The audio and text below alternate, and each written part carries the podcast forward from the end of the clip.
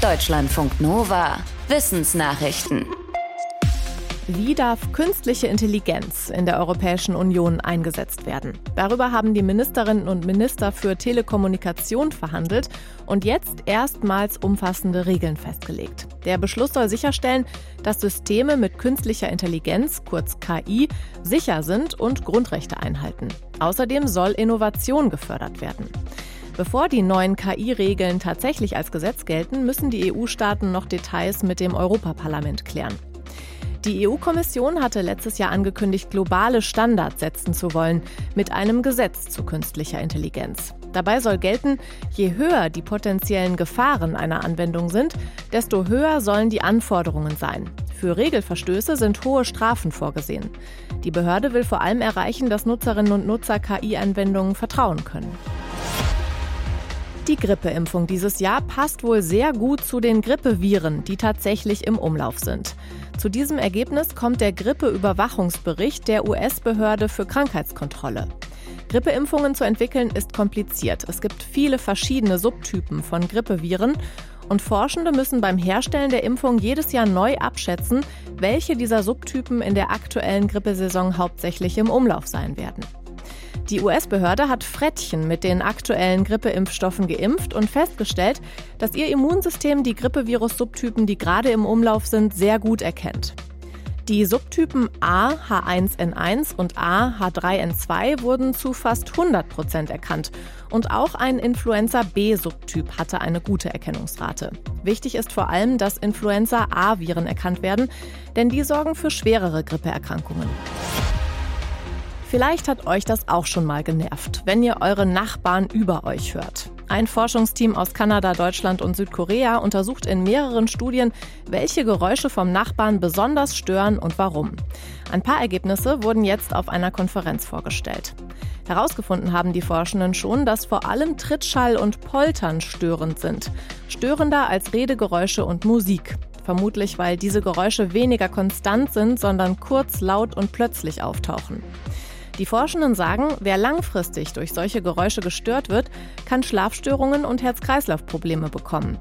Und sie sagen auch, dass Bauvorschriften noch strenger sein müssten, sodass man weniger Trittschall aus der Nachbarwohnung hört. Sie wollen zum Beispiel, dass Architektinnen und Architekten und diejenigen, die die Bauvorschriften machen, stärker auf Schalldämmung achten, sodass man es auch nicht mehr hört, wenn jemand barfuß durch die Wohnung läuft.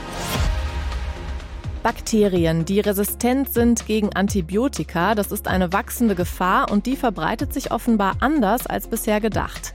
Ein Forschungsteam aus Dänemark hat Abwasserproben aus aller Welt untersucht, und zwar aus Städten in rund 100 Ländern. Dann analysierten die Forschenden, welche Resistenzgene gegen Antibiotika sie dort finden konnten. Dabei konnten sie fast 560 verschiedene Antibiotikaresistenzgene im Abwasser nachweisen.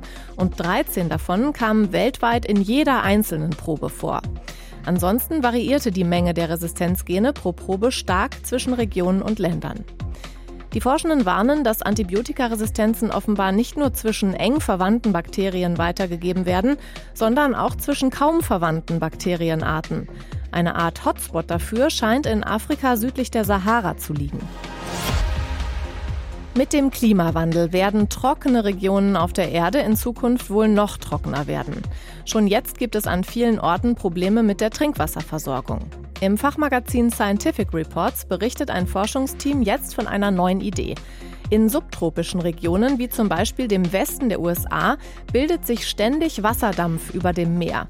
Den kann man nach Ansicht der Forschenden abschöpfen und über Leitungen an Land transportieren. Der Dampf soll in einer speziellen Vorrichtung kondensieren und zu Trinkwasser werden. Vom Prinzip her funktioniere das wie der natürliche Wasserkreislauf, nur dass das aufsteigende Wasser vom Meer gezielt an Land geleitet werde. Die Forschenden haben ausgerechnet, dass genügend Dampf aufsteigt, um sogar große Städte mit Frischwasser zu versorgen. Dabei steigere der Klimawandel noch das Potenzial, denn laut Prognosen bildet sich in Zukunft noch mehr Wasserdampf über den Meeren der Subtropen. Um Bier zu brauen, gibt es verschiedene Hefearten.